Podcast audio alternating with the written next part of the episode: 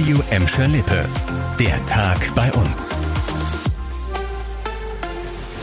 Mit Lena Klitzner, hallo zusammen. Es war die Horrormeldung Ende letzter Woche. Eine Geisterfahrerin hat am Freitagmorgen auf der A40 zwischen Wattenscheid und Gelsenkirchen einen schlimmen Unfall verursacht. Sie selbst und ein anderer Autofahrer sind dabei ums Leben gekommen. Ein weiterer Autofahrer wurde schwer verletzt. Heute hat die Polizei dann neue Details zu dem Unglück rausgegeben. Demnach hatte die 54-Jährige offenbar mitten auf der Autobahn gewendet und war dann in die falsche Richtung gefahren. Damit deutet laut Polizei alles darauf hin, dass sie absichtlich zur Falschfahrerin geworden ist. Eine psychische Krankheit könne nicht ausgeschlossen werden, heißt es.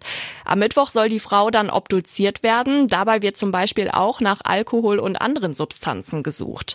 Besonders bitter sind auch die Details zum zweiten Todesopfer des A40-Unglücks. Der 35-jährige Familienvater aus Bochum hinterlässt neben seiner Frau eine fünfjährige Tochter und einen einjährigen Sohn. Freunde haben mittlerweile eine Spendenaktion für die Familie Familie ins Leben gerufen. Seit einigen Wochen kommen wieder mehr Menschen aus der Ukraine in Gladbeck, Bottrop und Gelsenkirchen an, die vor dem russischen Angriffskrieg in ihre Heimat flüchten. Ja, und obwohl die Städte alle Hände voll damit zu tun haben, die Geflüchteten unterzubringen, kann in Gelsenkirchen jetzt eine als Unterkunft genutzte Turnhalle wieder freigegeben werden. In der Halle am Wildenbruchplatz können Schüler und Vereine seit heute wieder Sport machen. Leon Pollock hat noch mehr Infos für euch dazu. Obwohl weiterhin Menschen vor dem Krieg in der Ukraine auch nach Gelsenkirchen flüchten, braucht die Stadt die Turnhalle am Wildenbruchplatz nicht mehr als Flüchtlingsunterkunft. Die Geflüchteten kommen jetzt in der Turnhalle der Hauptschule an der Mehringstraße und vor allem immer mehr in privaten Wohnungen unter. Im Sommer hat die Stadt Gelsenkirchen schon die Flüchtlingsunterkunft in der Turnhalle an der Breddestraße in Buhr aufgelöst und die Halle wieder für den Schul- und Vereinssport freigegeben. Sollten die Flüchtlingszahlen aber stark steigen, kann die Stadt nicht ausschließen, dass Sporthallen zukünftig wieder zu Flüchtlingsunterkünften umfunktioniert werden. Ihr habt es wahrscheinlich auch schon bemerkt, morgens auf dem Weg zur Arbeit ist es länger dunkel und abends dafür aber nicht mehr so lange hell. Umso wichtiger, dass alle, die draußen unterwegs sind, auch gut gesehen werden. Die Polizei Recklinghausen hat ab heute deshalb auch in Gladbeck und Bottrop einen besonderen Blick auf die Beleuchtung an Fahrzeugen. Und dabei nehmen die Polizisten auch Fahrradfahrer ins Visier. Vor allem zu Beginn der dunklen Jahreszeit sei ein richtiges und vor allem funktionierendes Licht am Fahrrad besonders wichtig, heißt es. Außerdem wird in den nächsten nächsten Tagen auf Geisterradler geachtet, die auf den Bürgersteigen unterwegs sind und auf Radfahrer, die während der Fahrt mit dem Smartphone zugange sind. Nochmal der Tipp der Beamten.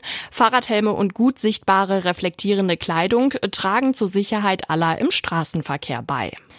Der jahrelange Streit um das Erbe von Schalke-Legende Rudi Assauer hat jetzt äh, seinen vorläufigen Höhepunkt erreicht. Das Testament des ehemaligen Schalke-Managers ist ungültig. Das hat laut einem Zeitbericht das Amtsgericht Recklinghausen entschieden. Die Richter sagen, dass Assauer wegen seiner Alzheimer-Erkrankung zum Zeitpunkt, als er sein Testament gemacht hat, gar nicht mehr entscheidungsfähig gewesen sei. Im Februar 2019 war der langjährige Schalke-Manager im Alter von 74 Jahren gestorben. Als allein Alleinerbin stand seine Tochter Bettina Michel im Testament.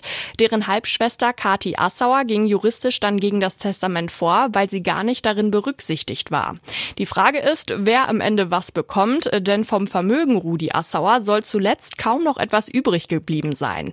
Gegen die Alleinerbin Bettina Michel und Assauers ehemalige Sekretärin und einen Freund wird wegen Untreue ermittelt.